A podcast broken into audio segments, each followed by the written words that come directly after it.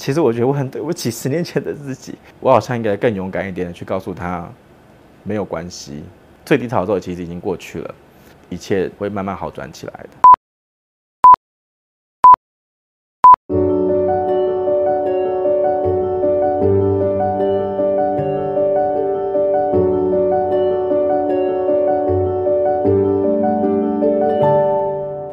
是在二零一一年的十月七号那一天成立粉丝专业的。我成立粉丝专业是因为我想要当作家。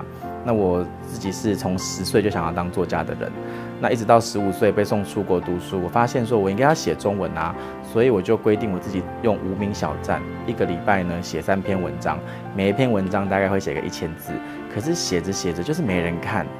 那等到我二十五岁的时候呢，有一天晚上我接到我同学的电话。我小学同学呢就问我说：“哎，你现在在做什么？”我就说：“我现在在一个游戏公司当行销企划。”他说：“哈，好可惜哦，我以为你会成为作家哎。”然后当时我就怀着愤恨的心回家之后，我就在我的 FB 写了一句话，我就说：“丢一张履历表是在寻找梦想。”但是当你丢了一百张，你就知道什么叫现实。我就规定我自己，我十五岁的时候可以一篇一天写三篇文章。我现在二十五了，我规定我自己一天写三句话，放三张海贼王的照片。结果在三个月后，他拿到了三十万个赞。我也真的因为这样子，就踏上了作家的路。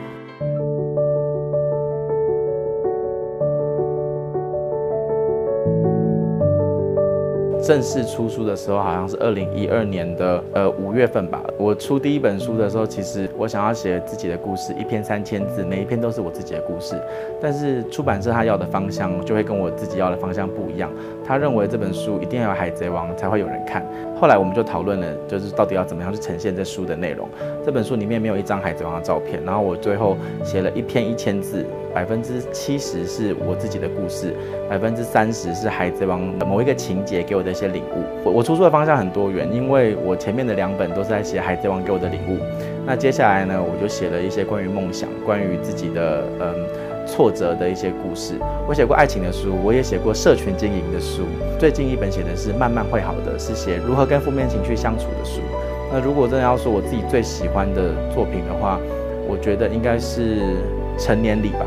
就是给不再是个孩子却还不是大人的你，因为那一本书里面的内容呢，它是我自己给我自己的一个礼物，是我自己告诉我自己说，我这本书开始我可以写我自己想要的东西了，没有海贼王也没有关系，就算遇到挫折也没有关系，因为这本书是我给我自己的一个纪念跟一个礼物。那个时候我还在纽西兰读书，有一次无意间接到学长的电话，你知道吗？我一辈子都忘记不了你兴奋的语气，你告诉我说你的排行榜是第一名。然后你在各大数据都可以看到你的书，然后我其实打从心底的为你感到开心和兴奋，因为我知道你为了这个梦想，你付出太多太多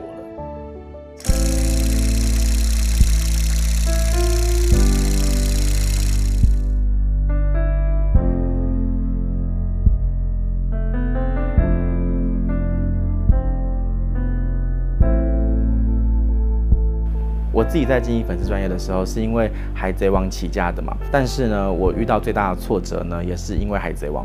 因为在我出了两本书之后，我就遇到很多的批评，说你凭什么？你又不是尾田荣一郎，你为什么可以用海贼王的照片，然后放在你的粉砖上面？那甚至你用海贼王的这个主题来出书。虽然我问过我的出版社，我这样做有没有问题？你的书没有海贼王的照片，那所以说你不太会有问题。但我把我的这个解释告诉我的粉丝之后，没有什么用。我也因为这样子。呢，就是我的作家路就因此这样而中断了。也因为这样子，你知道我两年的时间里面，我的粉丝其实涨到六十七万，但在两个月的时间，它又跌到了四十七万。两个月的时间里面有二十万个人告诉我，我不喜欢你了，我要把赞收回来。那当时其实我是很挫折。后来呢，我为什么会继续写？是因为有一个女孩子她邀请我去演讲，然后她在邀请我去演讲的时候，她跟我说啊，我我支持你，我永远支持你。当时我听完，我就对着她说：“这个世界没有什么永远。”然后我就走了。我当时为什么会那么难过？是因为就在那一天，我看到了二十万个人选择了离开我的粉丝专业，把赞收回来了。所以其实我的心情是很压抑的。那个女孩子又邀请我再去演讲一次，在第二次的时候，他告诉我说：“冒牌生，你说的没有错，这个世界没有永远。你的书曾经鼓励过我，我想要跟你讲，我现在支持你，我希望你现在可以站起来。”因为他的这一句话，我真的开始去找出版社，然后开始去找新的合作的伙伴。我也很幸运的遇到了时报出版，然后他就帮我出了我的第三本书《为梦想跌倒，痛也值得》。那那一本书呢，就是记录了我的挫折，然后还有我拿掉海贼王之后，我还可以写什么。也因为那一本书，它成为了我的一个作家生涯的一个转折点吧。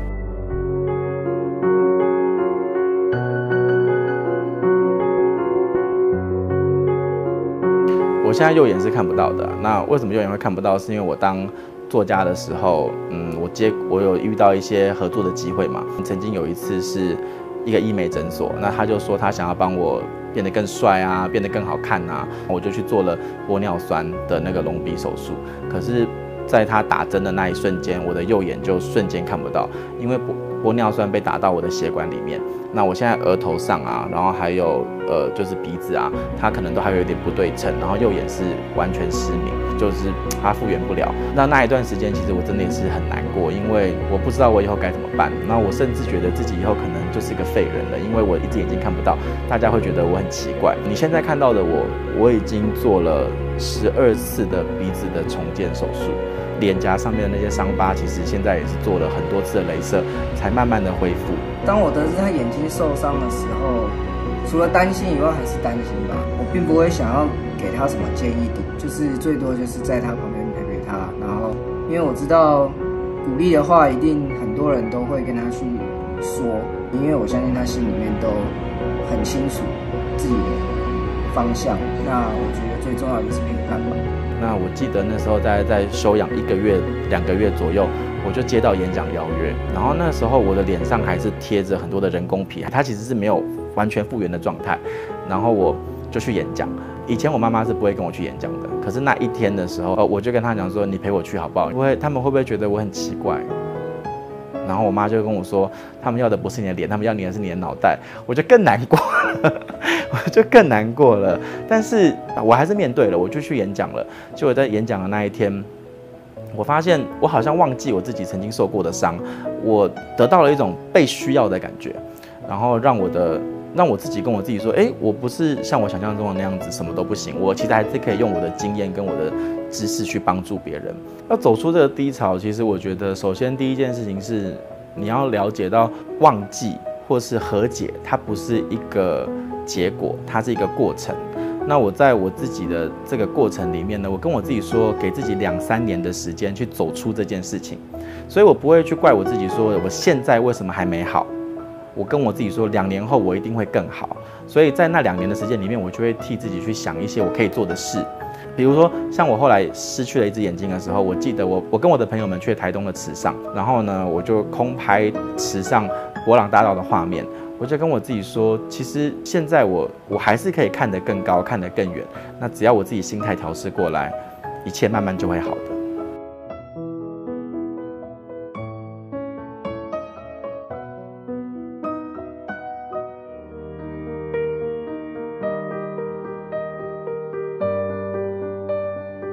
我刚刚有说到我受伤嘛，所以我我住院的时候其实有一个看护，然后那个看护呢是一个三十，那时候大概二十八岁，然后这个二十八岁的看护呢，他是一个钣金工人，他每一天的工作就是搬东西、搬重物。那我就问他说：“你这个工作可以做多久？”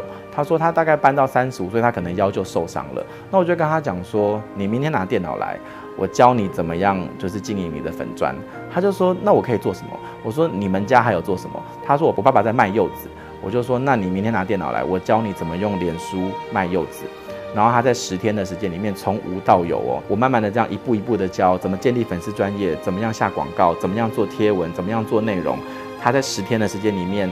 累积了一万多名的粉丝，然后他也因为这个方式就开始真的在卖柚子。我透过他，我发现我可以用这个方式去帮助到别人。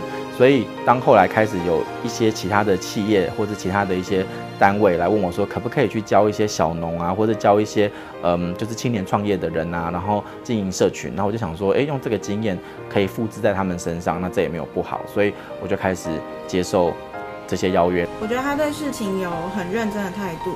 我觉得能做一份工作做十年哦，他那个热情跟喜爱他都没有减少哎，我觉得很佩服。因为我认识他的时候，我刚好工作同一个工作做了八九年，我非常的倦怠。我认识他的时候，我就觉得他怎么可以对一件事情保持热忱这么久？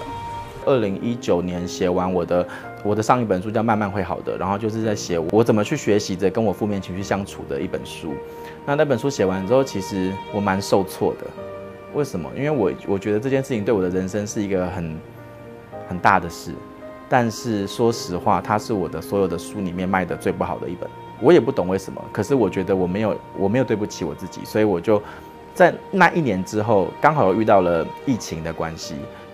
好像是有一个借口可以让我说啊，反正就先不要写了，然后我就开始演讲啊，去工作啊，然后去做企业内训啊，或者是帮别人做一些行销案。但是今年是我写作的第十年，在二零二一年的时候，我就跟我就跟我自己说，我今年一定要写再写一本书出来，就算它卖的不好，那也没有关系，因为我想要当一个作家，我想要把我的书柜里面都摆满我自己的作品。现在如果遇到十年前的我，我会想要跟他说什么？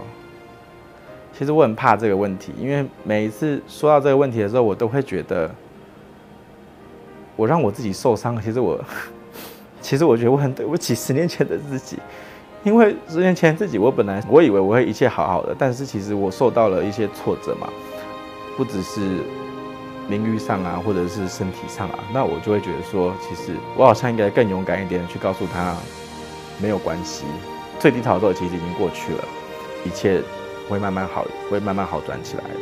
遇到十年后的我，我会问他：你现在做的还开心吗？你是在做你自己喜欢的事情吗？如果你在做你自己喜欢的事情的话，那你要继续坚持下去。